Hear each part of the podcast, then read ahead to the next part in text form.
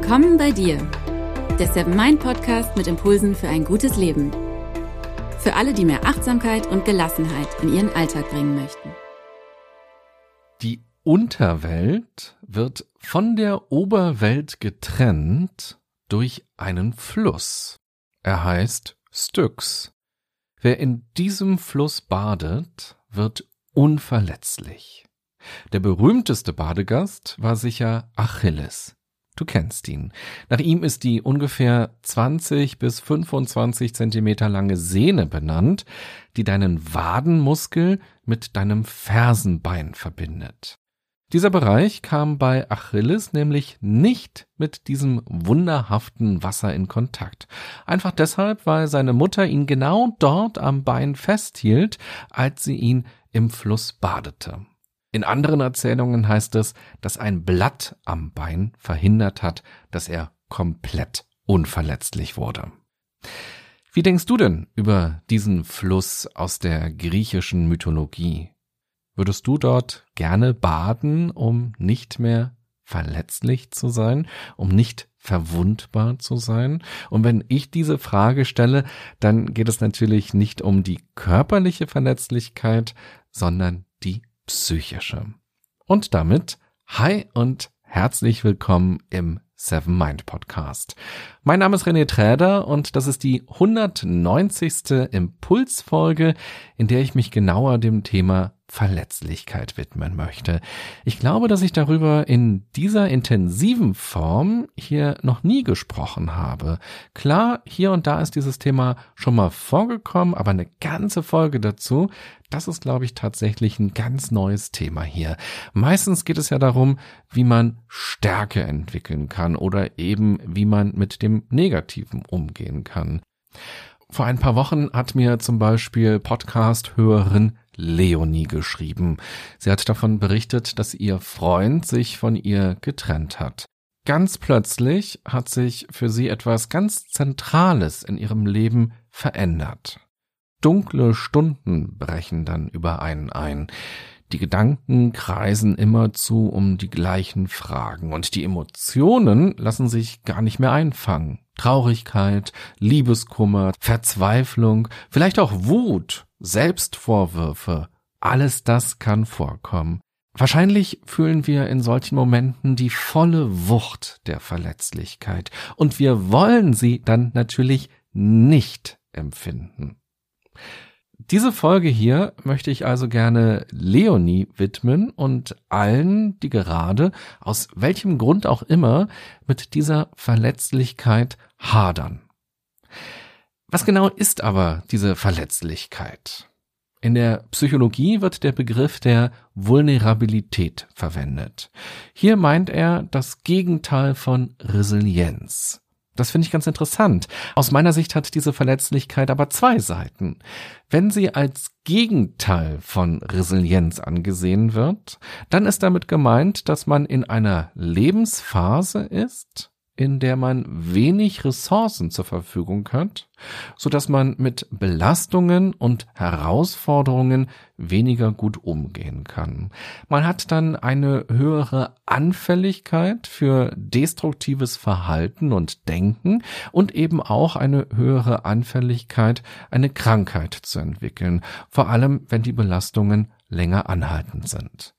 So gesehen, und das ist ja der Sinn der Resilienzarbeit, ist es wichtig, für Stabilität im Leben zu sorgen, so dass man gute Ressourcen hat, die einem dabei helfen, die Herausforderungen zu bewältigen und das Leben gut zu gestalten. Und nun kommt die andere Seite der Verletzlichkeit. Ich bin fest davon überzeugt, dass uns die Verwundbarkeit helfen kann, Resilienz zu entwickeln und gesund mit den Dingen des Lebens umzugehen. Wenn wir uns nämlich gegen unsere Verletzlichkeit wehren und dann quasi mit einer Ritterrüstung durch die Welt laufen, sind wir nur deshalb etwas geschützter, weil wir nicht mehr in Kontakt mit unserer Umgebung sind. Wir schotten uns ab. Wir lassen niemanden mehr an uns ran. Wir verschließen uns. Der Preis, den wir dafür zahlen, der ist hoch. Wir können von Dingen nicht mehr so leicht berührt werden. Und wir versteifen, weil uns der Panzer aus Metall unbeweglich macht. Und natürlich ist er auch schwer und wir schleppen ihn immer mit uns rum. Andere können uns dadurch gar nicht mehr so richtig wahrnehmen, wie wir sind. Sie sehen uns ja gar nicht mehr so richtig. Wir sind nicht greifbar und dadurch verändern sich auch Interaktionen. Sind wir die Person, die in der Ritterrüstung steckt? Oder wachsen wir irgendwann mit dieser Ritterrüstung zusammen? Werden wir eins? Verschmelzen wir? Und wer sind wir eigentlich, wenn wir die Ritterrüstung doch mal für einen kleinen Moment ablegen? Die Geschichte von Achilles zeigt uns ja, den hundertprozentigen Schutz gibt es sowieso nicht. Wenn Leonie jetzt traurig ist und die Verwundbarkeit besonders stark spürt, dann wahrscheinlich ja deshalb, weil jemand Bedeutsames jetzt weg ist. Diese Bedeutsamkeit wäre niemals ohne ein sich öffnen, ein sich echtes zeigen, also ein verwundbar machen entstanden. Wer hat schon mal verliebte Ritter gesehen, die miteinander kuscheln, sich in den Arm nehmen und einen vertrauensvollen Moment in ihrer Rüstung gemeinsam erleben. Diese angeblich starken und geschützten Ritter verpassen etwas. Sie verpassen das echte Leben. Der angebliche Schutz ist nur aus Schwäche da. Sich dagegen seiner Verletzlichkeit bewusst zu sein sich zu zeigen, wie man ist, trotz dieser Verletzlichkeit sogar, trotz der Angst vor Wunden, so gut es eben geht, echt zu sein, sich zu öffnen, miteinander nah und intim zu sein, auch im Dialog. Genau das ist doch eine Stärke.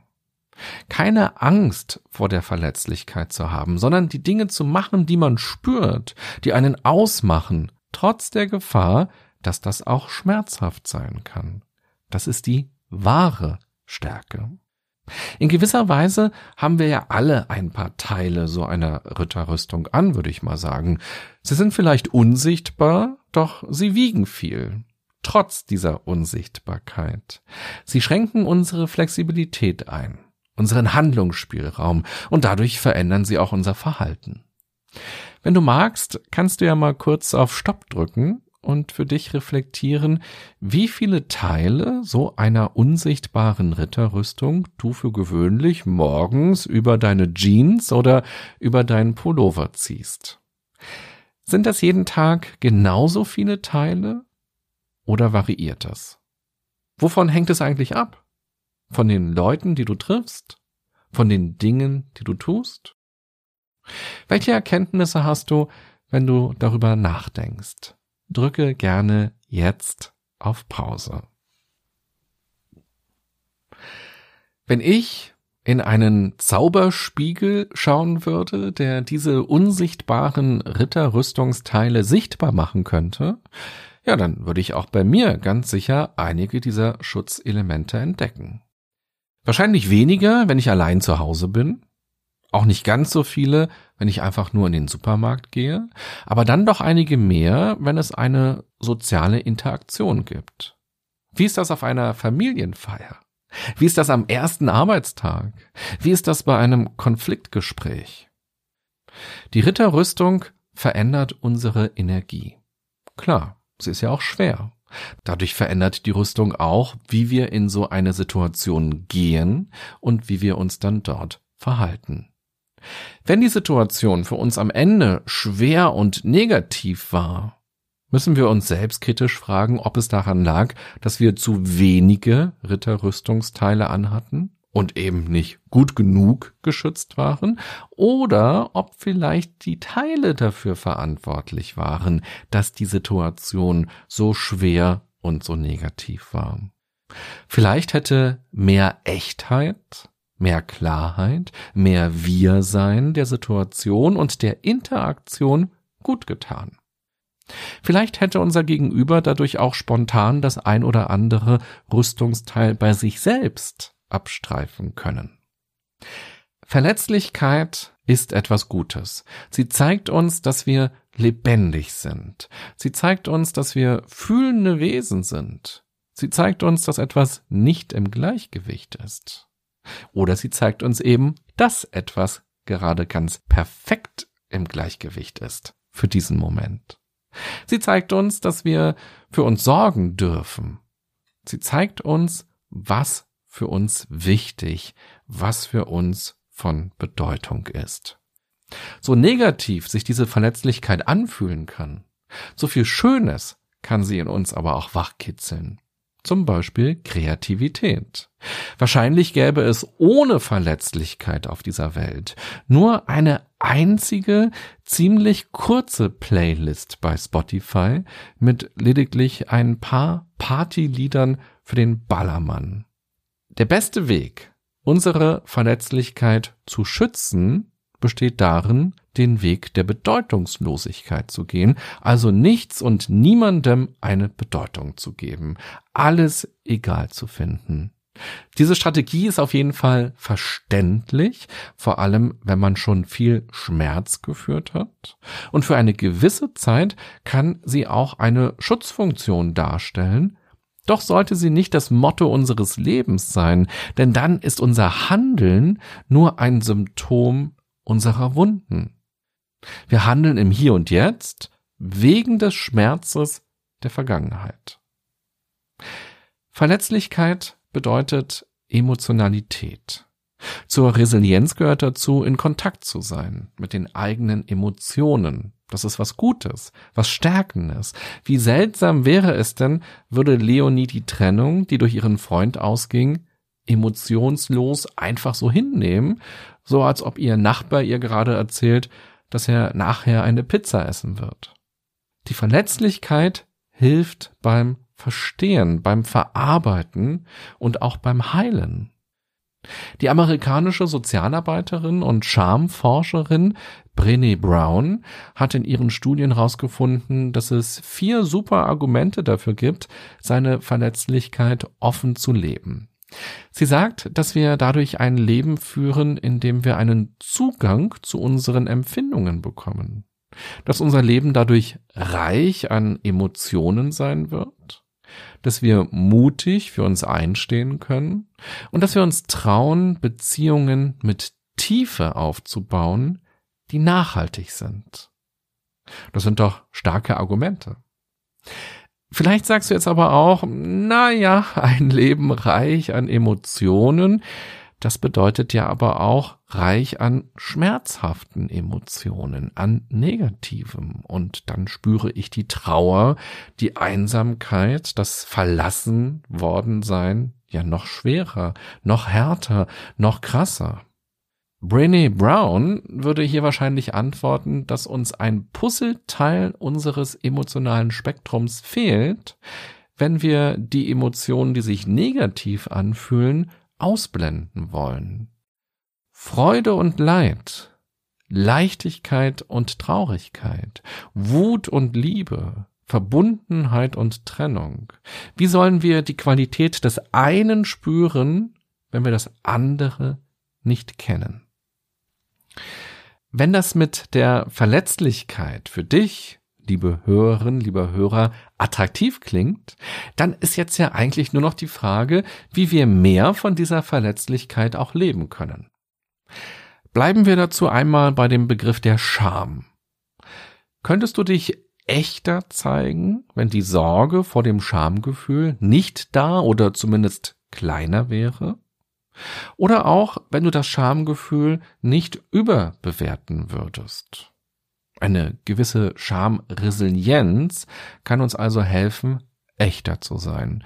Scham ist ja nichts weiter als ein innerer Bewertungsmechanismus, der behauptet, dass wir was total Blödes gemacht haben, was mega peinlich und versagermäßig ist.